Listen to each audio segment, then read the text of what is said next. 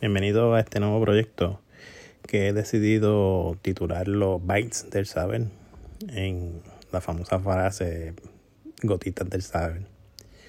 Este, aquí vamos a estar hablando de tecnología, noticias de tecnología en Puerto Rico.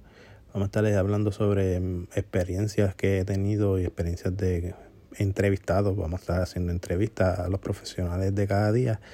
Y con este proyecto lo que se pretende es básicamente dar un toque puertorriqueño y un toque más allá de no solamente una noticia, sino una experiencia.